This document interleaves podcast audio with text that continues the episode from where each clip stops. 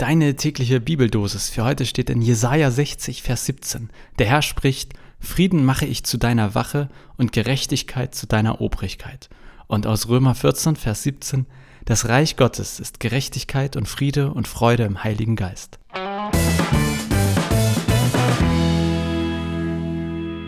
Das sind gleich zwei spannende Verse, finde ich heute. Und ähm, ich bleibe mal bei dem aus dem Römerbrief, bei diesem Satz, das Reich Gottes ist Gerechtigkeit und Friede und Freude im Heiligen Geist. Und ähm, vielleicht ist euch das schon aufgefallen, aber wahrscheinlich nicht. Ich nehme nicht immer die gleichen Übersetzungen für diese äh, Verse, die ich am Anfang vorlese. Also ich nehme ja immer aus den Losungen, diese mehr oder weniger zugelosten Verse für jeden Tag und da, wo ich nachgucke, sind die immer in der sogenannten Elberfelder Übersetzung. Das ist eine Übersetzung, die sehr nah an dem Urtext ist, in diesem Fall also an dem griechischen oder hebräischen Text, aber manchmal nicht ganz so verständlich ist. Und heute habe ich gedacht, das Reich Gottes ist Gerechtigkeit und Friede und Freude im Heiligen Geist. Wie sind das eigentlich zu meinen? Also, Reich Gottes ist Gerechtigkeit und Friede und Freude im Heiligen Geist, also bezieht sich der Heilige Geist auf die Freude, oder ist das, das Reich Gottes ist Gerechtigkeit und dann und Friede und Freude im Heiligen Geist. Also bezieht sich der Heilige Geist auf Friede und Freude. War ich mir irgendwie nicht so ganz sicher, wie ich das zu verstehen habe und habe gleich mal den Bible-Server gecheckt, wie andere das übersetzen. Und Martin Luther sagt zum Beispiel, also ich habe eingegeben, Römer 14, Vers 17, denn das Reich Gottes ist nicht Essen und Trinken, sondern Gerechtigkeit und Friede und Freude im Heiligen Geist. Da habe ich gedacht, hä, wo kommt jetzt das Essen und Trinken her? Ja, hat die Losung einfach mal Essen und Trinken gestrichen. Warum auch immer die das gemacht haben. Liebe Leute, so geht das nicht. Ähm, der vollständige Vers lautet auch in der Elberfelder Übersetzung: Das Reich Gottes ist nicht Essen und Trinken, sondern Gerechtigkeit und Friede und Freude im Heiligen Geist. Und dann habe ich nochmal in eine etwas freiere Übersetzung geguckt, die sogenannte Hoffnung für alle. Und äh, da wurde es, glaube ich, noch klarer für mich, was dieser Vers bedeuten könnte. Denn dort heißt es: Denn wo Gottes Reich beginnt, geht es nicht mehr um Essen und Trinken. Es geht darum, dass wir ein Leben nach Gottes Willen führen und mit Frieden und Freude erfüllt werden, so wie es der Heilige Geist schenkt. Also, äh, und jetzt noch eine Übersetzung. Meine Güte, ich lese heute nur Bibeltexte vor, ne? Naja, so ist das bei der Bibeldosis.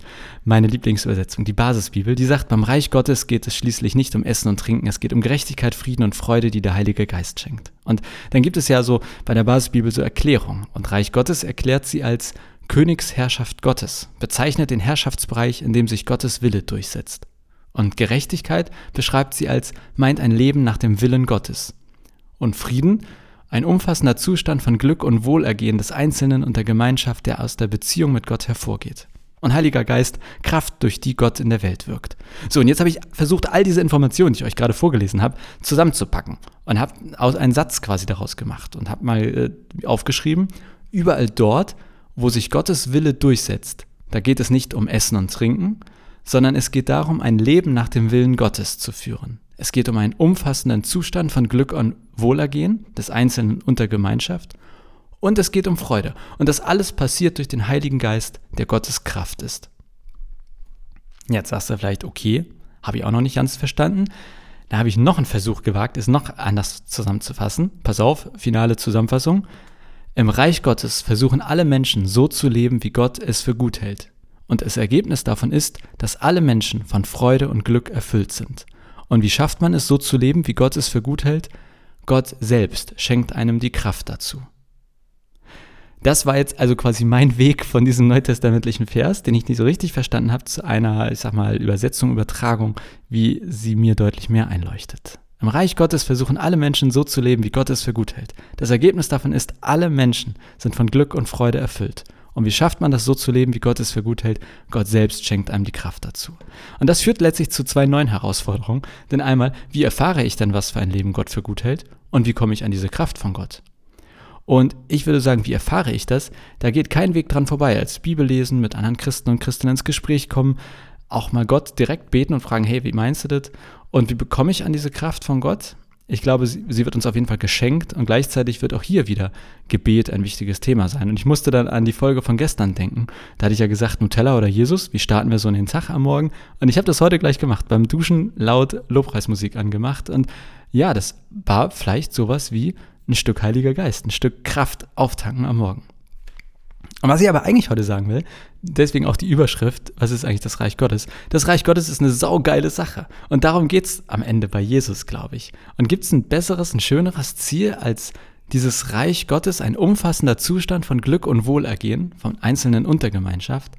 Was, was gäbe es Geileres als so ein Ziel? Und das hat Jesus, das haben wir als Kirche, das haben wir als Christen und Christen. Und deswegen arbeiten wir daran, für uns selbst und für die Welt. Reich Gottes. Und Jesus sagt, das kann hier schon aufploppen. Das ist nicht irgendwann im Himmel, sondern auch hier schon in der Welt. Ein, ein Zustand, sage ich mal, in dem alle Menschen von Freude und Glück erfüllt sind. Ja, schon wieder so viel geredet, ne? Also äh, ich habe euch heute mitgenommen auf eine kleine Reise, bis ich diesen Vers verstanden habe und dann ähm, das Ziel Reich Gottes. Und ähm, deswegen lese ich zum Abschluss nochmal diesen, wie ich finde, mega, mega schönen Vers. Denn heute ging es um das Reich Gottes. Und in diesem Reich Gottes versuchen alle Menschen so zu leben, wie Gott es für gut hält. Und das Ergebnis davon ist, dass alle Menschen von Freude und Glück erfüllt sind. Und Gott selbst schenkt uns die Kraft dazu, um das zu erreichen, um dieses Reich Gottes aufzubauen. Und ähm, ich schließe heute diese Kurzpredigt, sechs Minuten, meine Güte, mit einer Frage. Denn mich würde interessieren, wo siehst du denn das Reich Gottes aufploppen? Hast du das schon mal gesehen oder hast du das schon mal erlebt? Das interessiert mich sehr und freue mich über deine Zusendung oder deine Nachricht und wünsche dir einen wunderbaren Tag, hoffentlich voller aufploppendem Reich Gottes. Bis morgen.